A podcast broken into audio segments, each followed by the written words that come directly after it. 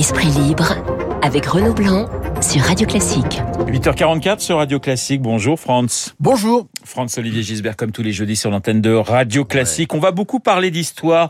On va parler évidemment euh, du 11 novembre, mais euh, juste un mot sur la euh, la prestation d'Emmanuel Macron mardi soir.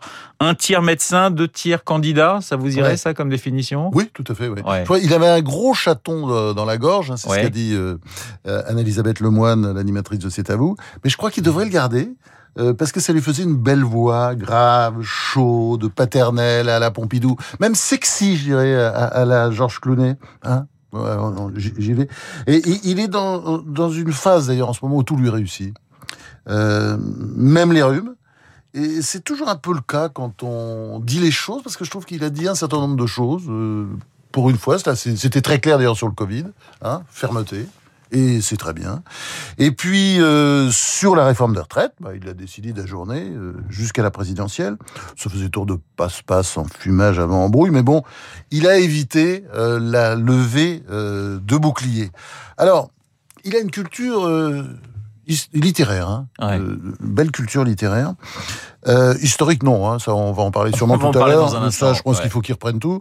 Et, mais je suis sûr qu'il connaît l'adage de Jules Renard, grand écrivain très prisé par euh, François Mitterrand, dont on ne conseillera jamais la lecture du journal. Le journal de Jules Renard, c'est vraiment quelque chose. Eh ben, il y a quelques perles. Par exemple, celle-ci, euh, qui s'applique très bien à lui. Il y a des moments où tout réussit. Il ne faut pas s'effrayer. Ça passe. c'est joli, c'est joli. Effectivement, alors on va parler histoire euh, avec ce, ce 11 novembre, les cérémonies du 11 novembre. Ça fait partie des dates pour vous, Franz, qui cimentent une nation? Oui, Bien sûr. Alors peut-être de moins en moins, et c'est un peu dommage, mais moi j'ai, bah, évidemment avec mon âge, mon, mon grand âge, 72 euh, ans, 73 ans bientôt. Bon, c'est vrai que je me souviens que le 11 novembre, quand j'étais petit, c'était un événement. C'est-à-dire mon grand-père emmenait tout le monde vers le défilé du 11 novembre. On était en Normandie, c'était tout un tout un voyage, quoi. C'était c'était toute une histoire. Bon c'est un peu fini. Hein on, voit, et c'est un peu dommage, parce que au rythme de d'élitement que nous connaissons, euh, je vous parie qu'il y aura dans quelques décennies, peut-être pas tout de suite, mais enfin euh, des pseudo-modernes qui nous diront qu'il faut en finir avec les défilés militaires. Ben, je sais que l'histoire est moins enseignée dans les écoles, je crois que c'est un gros problème. Et je ne doute pas que la, la bataille de Verdun, par exemple, évoque de moins en moins de choses aux nouvelles générations. Mais je pense qu'il n'y a, pas de pays digne de ce nom euh, sans passé, sans, sans l'idée de quand même de se tourner, de se pencher euh, de temps en temps sur son passé, et puis et puis euh, d'honorer aussi ses héros. Ce que fait d'ailleurs euh, bien euh, Emmanuel Macron, ça il faut le dire. Il y a des héros. Il y a des héros, par exemple, comme Hubert Germain, le dernier compagnon de la Libération, un, grand homme de la résistance, mort le 12 octobre, le dernier compagnon de la Libération, d'ailleurs, mort à 101 ans. Vous voyez, l'héroïsme conserve, qui sera inhumé au Mont Valérien, au lieu de la de, de, de, de, mémoire, qui était le lieu où d'ailleurs les, les, résistants, les, otages aussi, étaient fusillés par les nazis pendant l'occupation. Alors vous conseillez quand même à Emmanuel Macron de l'histoire de France pour les nuls? Vous avez envie de lui offrir ça euh, avant la campagne présidentielle? Oui, mais je pense qu'il a peut-être compris. Enfin, j'espère toujours qu'il va finir par comprendre, parce que bah, il fut un temps où la classe politique était férue d'histoire. Ouais. Hein, là, je vais faire le vieux con, mais c'est la vérité. Euh, de Gaulle, vous regardez les textes, il était incollable sur l'histoire de France en général. On dirait, peut dire même que Vercingétorix, euh, Charlemagne, Jeanne d'Arc. Euh, c'était ses amis. Hein. D'ailleurs, parfois qu'il entendait les, les voix, notamment la, la, la, voix de Jeanne d'Arc. Mitterrand, lui, il connaissait très très bien son histoire de, enfin disons plutôt l'histoire du 19e et du 20e siècle, mais il la connaissait sur le bout des doigts. Chirac, alors lui c'était un peu autre chose. Il était très cultivé historiquement, mais c'était plus en matière de millénaire. Vous voyez, c'était bon. Il parlait très très bien de la civilisation euh, chinoise, japonaise, perse, arabe. Alors, aucun des trois, aucun des trois, je dis bien, aurait euh, adopté l'attitude repentante d'Emmanuel Macron sur l'Algérie, pour la simple raison qu'ils savaient tous que la France n'avait pas été la première puissance à coloniser l'Algérie. Enfin, il suffit de lire n'importe quel livre d'histoire. L'avait déjà colonisé auparavant, mais je crois qu'il faut, le dire régulièrement pour qu'il pour l'apprenne enfin, euh, Emmanuel Macron, mais l'avait colonisé auparavant les Romains, les Turcs ottomans ou les Arabes qui, qui ont envahi l'Algérie au 7e siècle. c'est aux Arabes qu'Emmanuel Macron est censé s'excuser aujourd'hui pour le mal qu'aurait fait la France à l'Algérie, où elle n'a certainement pas fait que du bien. Hein, Là-dessus, on est d'accord. C'est pas, je suis pas, en train de faire l'éloge de la colonisation. Mais s'il fallait s'excuser, Monsieur le Président, euh, ce serait aux autochtones, les Berbères, c'est-à-dire les Kabyles, euh, les Touaregs ou les Mozabites, qui pour certains ont aujourd'hui du mal à vivre sous le joug des colonisateurs arabes, parce qu'ils doivent en effet lutter pour tous les jours, tous les jours, pour la survie de leur culture. Ce n'est que mon humble avis. Alors évidemment, euh, on, parle beaucoup de De Gaulle avec euh, Colombey les deux églises, euh, où, où, tous les candidats pratiquement se sont rendus. Euh, eh bien, il y a deux jours hein, pour les 51 ans de, la mort de, de, Gaulle. C'est intéressant d'ailleurs De Gaulle et l'histoire. Évidemment, il l'a fait, ça c'est sûr, mais quelquefois il a un petit peu réécrit l'histoire parce que si on regarde les jours fériés ou les grandes dates de l'histoire, on s'aperçoit, France, que le 6 juin, qui est quand même un jour extrêmement important pour nous Français, puisque c'est quand même le jour où on a commencé à être libéré. Et eh ben le 6 juin, on l'a mis un petit peu sous cloche. Il a fallu attendre 84 et Mitterrand pour qu'on revienne, je dirais, à, à qu'on commémore, qu'on honore les gens qui sont tombés le 6 juin.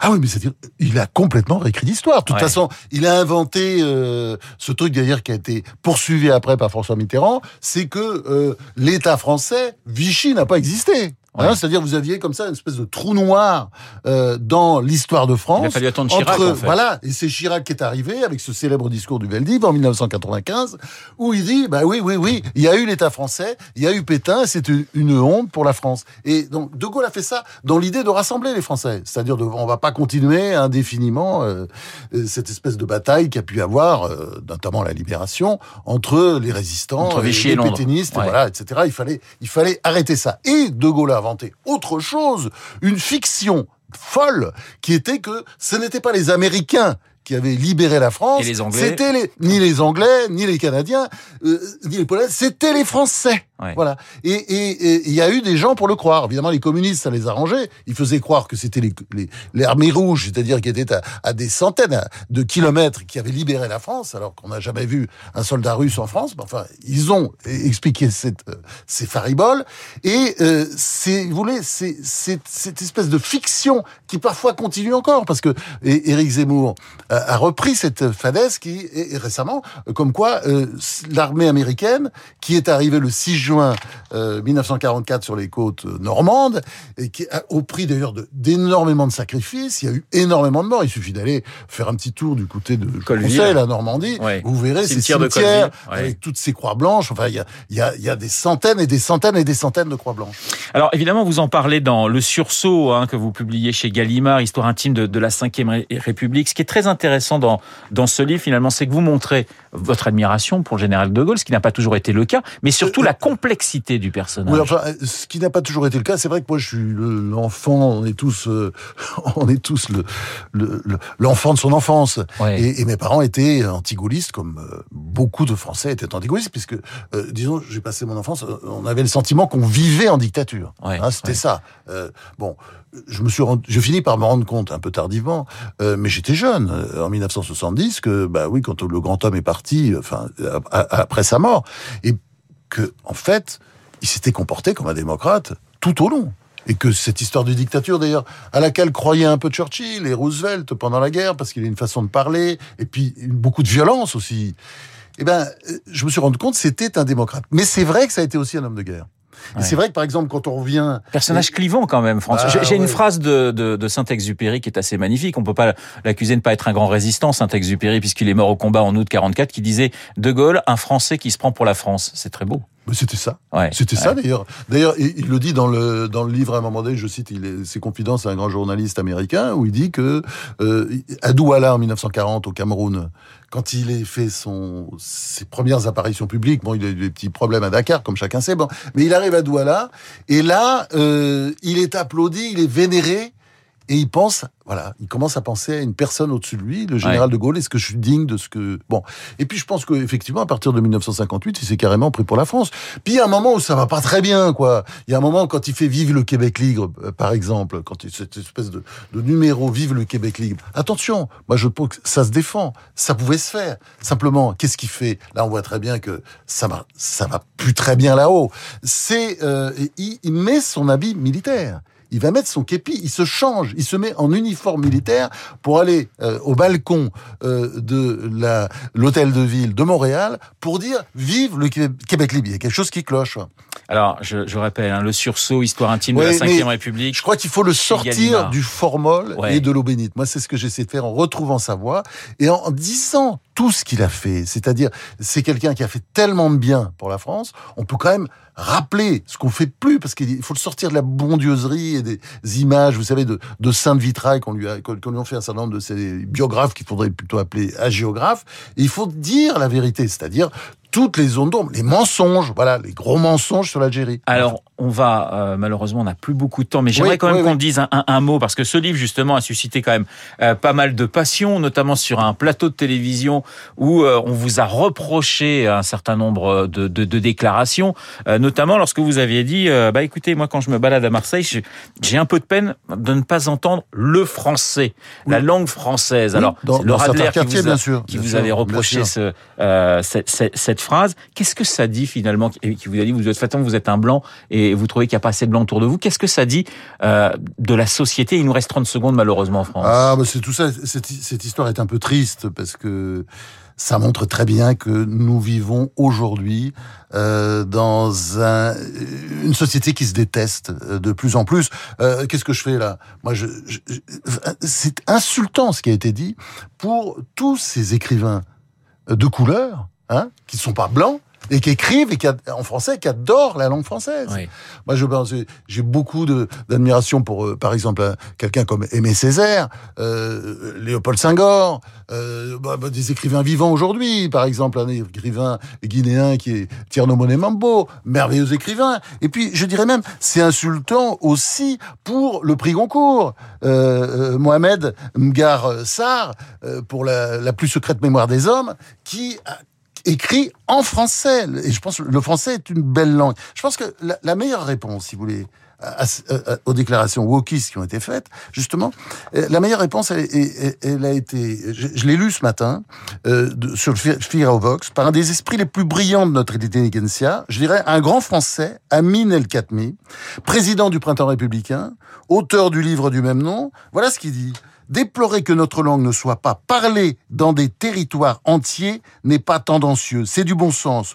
Pour les wokistes, poursuit Amin El Khatmi, un bon racisé, horrible terme imposé par les woke d'ailleurs, est une victime. Le racisé doit rester pauvre euh, poursuit-il. Il ne doit pas sortir de sa banlieue, ne pas voir ses enfants réussir, ne pas apprendre notre langue, ne pas s'intégrer. Il doit rester fidèle à son statut de pauvre victime de la France raciste et islamophobe. La morale de tout cela, hein, c'est que le racialisme à la mode est un racisme.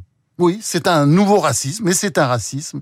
Et en instruit la, seconde, la seconde morale, c'est que en instruisant sans cesse des procès pour racisme à, propos de n'importe quoi, notamment à propos juste un éloge de la langue française. Eh bien, les woke et les racialistes sont devenus les idiots utiles des xénophobes qu'ils prétendent combattre. Merci François-Olivier Gisbert. La mise au point de François-Olivier Gisbert ce matin sur l'antenne de Radio Classique. Je vous dis à jeudi prochain. Évidemment, 8h58 dans un instant, l'essentiel de l'actualité avec Lucille Bréau. Vous écoutez Radio Classique. Avec la gestion Carmignac, donnez un temps d'avance à votre épargne.